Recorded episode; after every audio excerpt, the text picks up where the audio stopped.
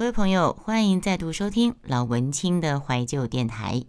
这个节目依然是我在礼拜四上礼拜四声音直播间所录制的，有关于春节相关的小故事，给大家听听。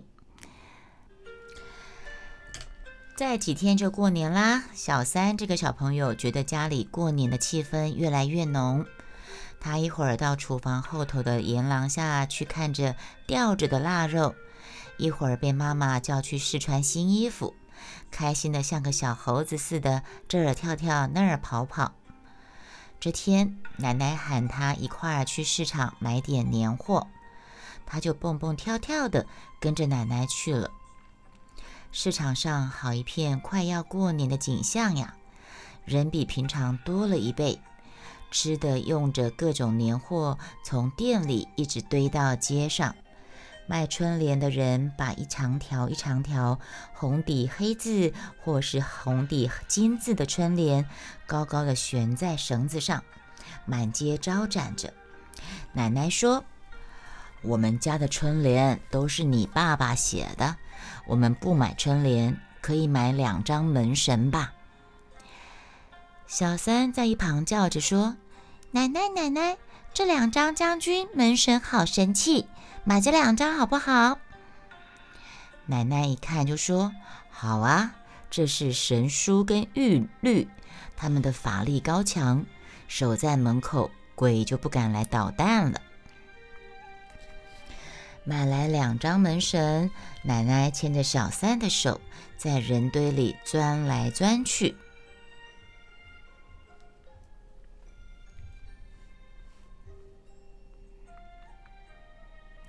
又买了两只用颜色纸剪了花样粘在细竹枝上做成的春花，交给小三拿着。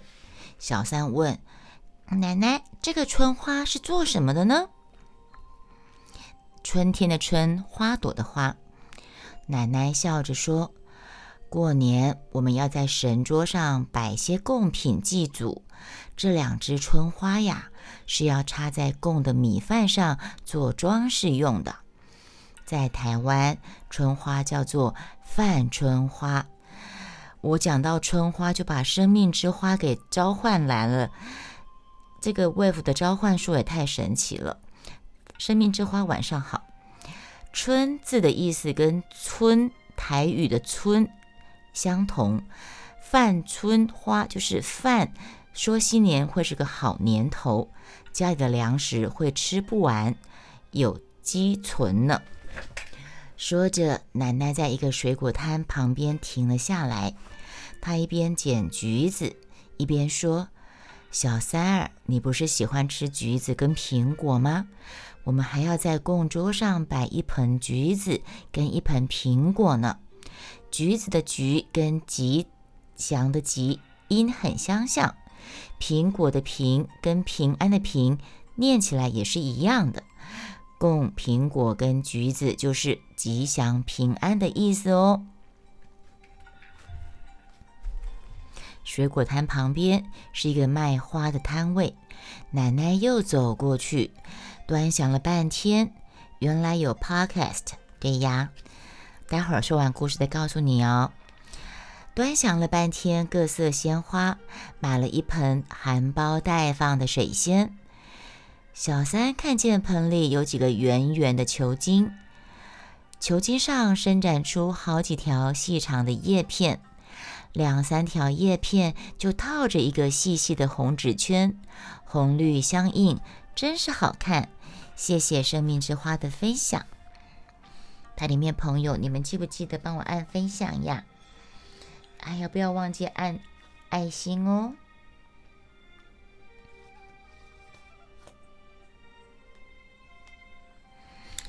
谢谢乐秀秀的 Miss You Too，轻轻的欢迎回来。花买好了，奶奶又带小三去买糖果糕点。小三最贪吃了，看了这个也想要，看了那个也想买。闹了半天，最后总算安安静静的让奶奶买了花生糖、冬瓜糖、松子糖、桂圆糖、桂圆干、猪油酪、杏仁酥几样甜点。奶奶低头一看，小三亮晶晶的眼睛，不禁笑起来，说：“你这个小馋虫，可有的吃了。不过过年的时候，客人来家里拜年，你不要只顾着自己吃的开心，忘了请客人吃哦。”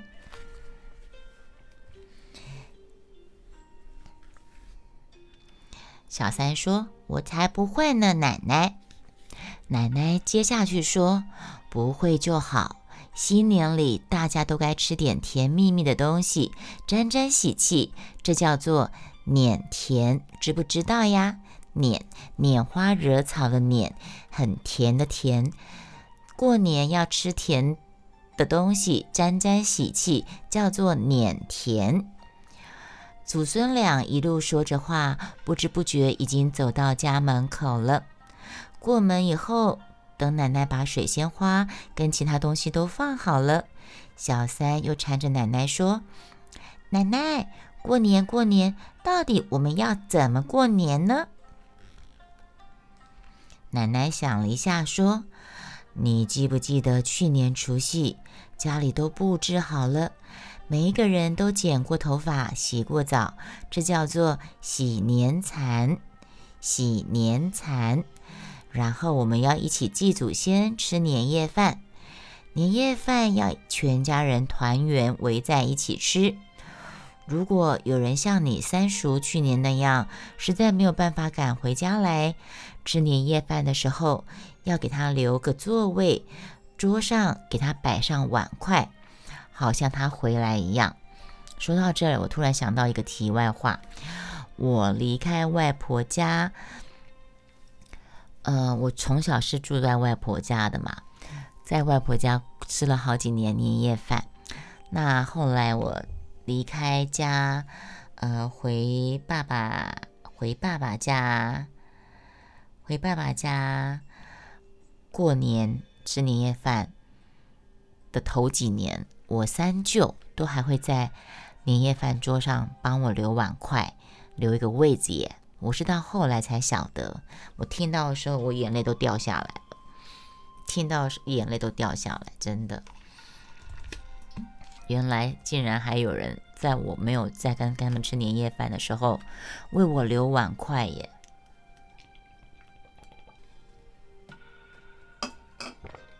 令人感动啊！小三连忙插嘴说：“哦，我知道，我知道，年夜饭就是要吃好多好多大菜。”奶奶点点头说：“可不是嘛，再穷的人家，年夜饭也要尽量弄得丰盛才行，才像过年。有两样菜是一定少不了的，什什么菜是少不了的呢？一个是用豆芽、香菇这些素菜做的炒什锦。”豆芽的模样就像如意，哎，我倒没有想过耶，你们想过吗？豆芽的形状像如意，古装古装剧不是有那种如意吗？玉如意，所以呢，象征着新年如意。另外要烧一条鲢鱼，象征着年年有余。今年我们吃鱼不算一回事儿，但是要住在西边。但是住在西北塞外一带的人不容易吃到鱼，很多人家在准备年夜饭的时候，干脆用木头雕一条鱼放在盘子里，倒也像是真的。小三问奶奶：“吃年夜饭还有什么呢？吃过年夜饭之后还有什么呢？”奶奶笑起来，她问小三：“你最喜欢什么呢？”奶奶和你爸爸吃完年夜饭就要发压岁钱给你啦，你妈妈也不会一直催你上床睡觉，因为除夕大家要整晚不睡，一直守岁到天亮。还有呢，过了午夜就是开正的时刻，大家要查查农民历，选个吉祥的时间迎接喜神。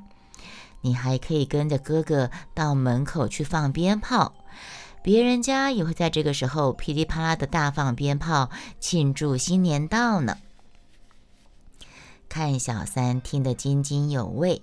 奶奶忽然想到什么，就说：“哦，对了，小三儿，我看你这一年读书不太勤快。除夕那天晚上，奶奶要带你上街去卖卖懒。你们有听过吗？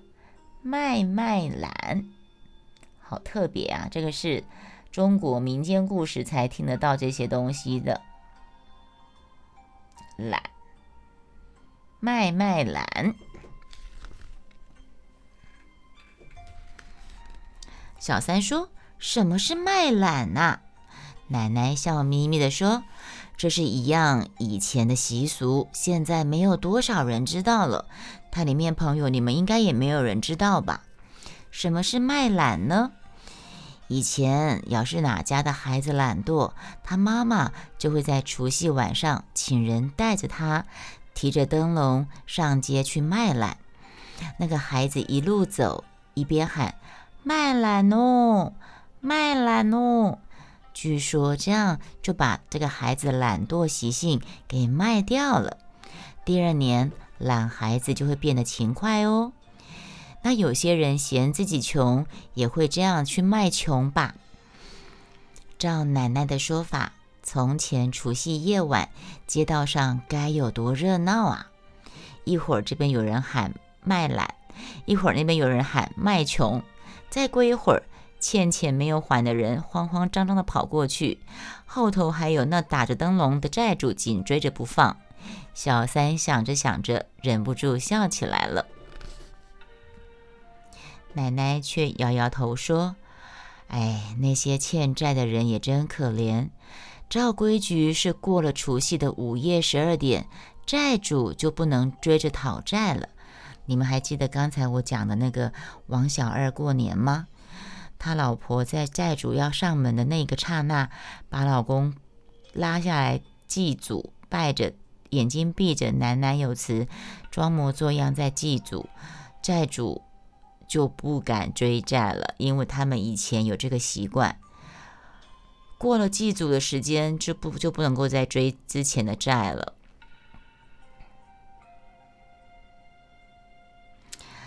一切都等过了年再说。可是有些债主会在天亮以后还点着灯笼满街追那些逃债的人，提灯笼就表示除夕的晚上被延长了，还没有过去。哦，原来也是这个意思呀。上有对策，呃，应该是说道高一尺，魔高一丈吧。因为提灯笼表示把夜晚延长。除夕的晚上被延长还没有过去，所以呢，债主还可以继续讨债的意思，有机会继续讨到债。接下来，奶奶把年初一到年初五的习俗大致的描绘一下。哎呀，这个时候要听一首歌啊！我每次都会听这首歌，过年一定要听这首啊！应该 Spotify 应该有吧？你们知道我要听哪首歌吗？听得到吗？哎，不是正月调，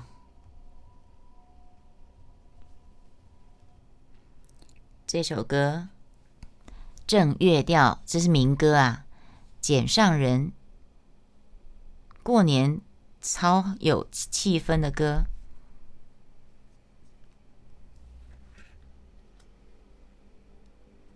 初一早，初二早，初三困个饱。你们有听过这首歌吗？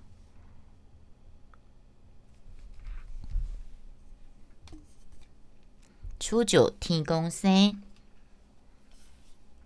台语啊，我不晓得有谁听不懂台语，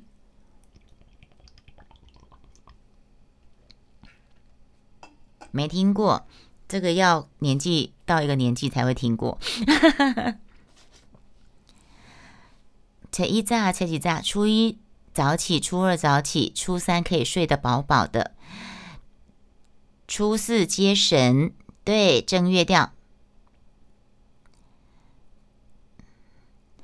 初三就可以睡饱饱的了。初四接神。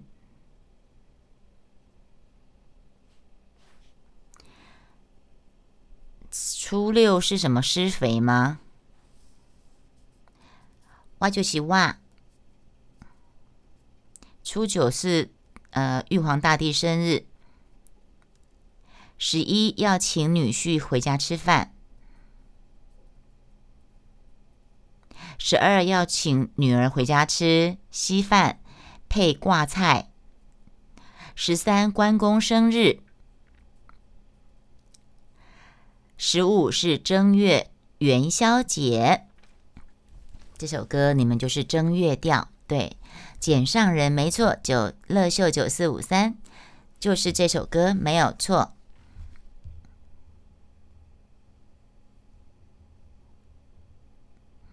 好，我们继续来听公声哦，听公声，初九十一点以后就开始听到呃。鞭炮的声音了，嗯，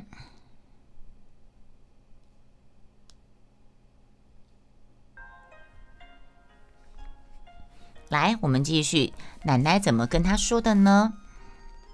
奶奶把年初一到年初五的习俗大致的描绘一下。奶奶说，初一、初二大家都要出去拜年，一见面都要说恭喜发财。街上最热闹了，有人敲锣打鼓，舞龙舞狮。大家想想，我们看陆剧、古装剧，就会有过年这些情况。有人踩高跷，走旱船，让人眼睛都来不及看，耳朵也来不及听。初二那天，嫁出去女儿都要回娘家，所以啊，那天你妈妈会带你回外婆家去呢。痛快的玩到年初三，就该早早上床休息。为什么年初三大家要早早的休息，然后可以困巴巴，可以睡晚晚的起床呢？因为初三晚上老鼠娶新娘呢，所以应该让出地方让老鼠娶新娘。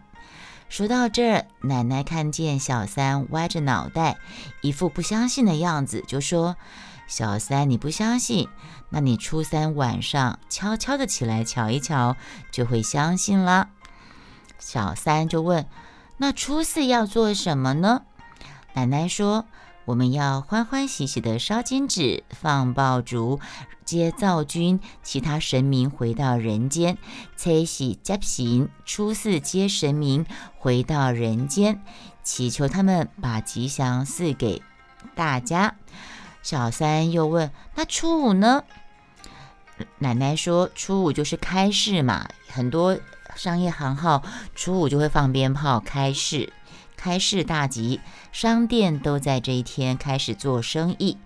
街上鞭炮放的震天响，到处热闹腾腾的。有时候有人会在这个时候特别敲锣打鼓、跳家关，挨家挨户的来送财神爷的画像。”真的是热闹极了。过了这天，春节的重要节日可算是结束了。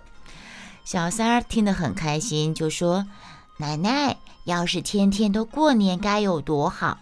什么都不用管，可以爱怎么玩怎么玩。”奶奶却拍拍小三儿的脑袋说：“谁说过年什么都不用管的呀？过年该注意的事情可多着呢。”要注意什么事情呢？大家应该也都知道吧。我喝个水呀，你们大家记得按爱心啊。比方说，为了这一年要有个好的开始，朋友之间不要互相争吵，每个人说话都要留神哦，不要说不吉祥的话或字眼。小朋友会说错话，要是小孩子说了不该说的话，旁边的大人就会说：“哎呀，童言无忌，童言无忌，表示没有关系。”小孩乱说的话不算数的。小三儿，你可不能每没天没地乱说一通的，知道吗？休息了一会儿，奶奶又说了：“过年还有些特别的规矩，比方这天不能扫地。”以免把财气跟福气扫出门，刀子跟剪刀不要乱碰，针线也不要动，以免发生什么危险的事情。哦，对了，小三儿，你可不要粗手粗脚的打破碗盘什么的呀。小三儿担心的说：“万一打破怎么办呢？它最容易打碎东西的。奶奶说：“不要紧啦，按照老规矩，也是有办法补救的呀。你可以赶快的念一句‘岁岁平安’，因为‘岁岁’这两个字念起来，打碎的碎跟岁岁年年的岁是一样的。念完之后呢，记得用红纸把碎掉的东西包起来。”到过年以后丢到河里就没事了。不过最好还是不要丢碎，不要打碎东西，那是古时候的习俗啊。现在不可以乱丢垃圾啊，不然你就会被罚钱呐。小三儿以前只知道过年好热闹。听了奶奶这一番说明，才知道过年原来有这么多有趣的事情。他抬起头说：“奶奶，过年真好玩，真恨不得赶快过年呐！”好，我们念完了第二篇有关过年的故事。其实这个也都是比较传统的，有关于年节的点点滴滴。在越来越没有过年气氛的台湾。我想有很多小朋友可能都不晓得这些事项，特别是在呃三 C 产品、智慧手机盛行的年代，手机游戏、手游，布拉布拉布拉，嗯，有多少小孩会或是家里面会重视这种传统的中国过春节、农历年的习俗呢？嗯，应该越来越少了吧？不管怎么样，雅轩还是应景的。嗯，说了这样的故事。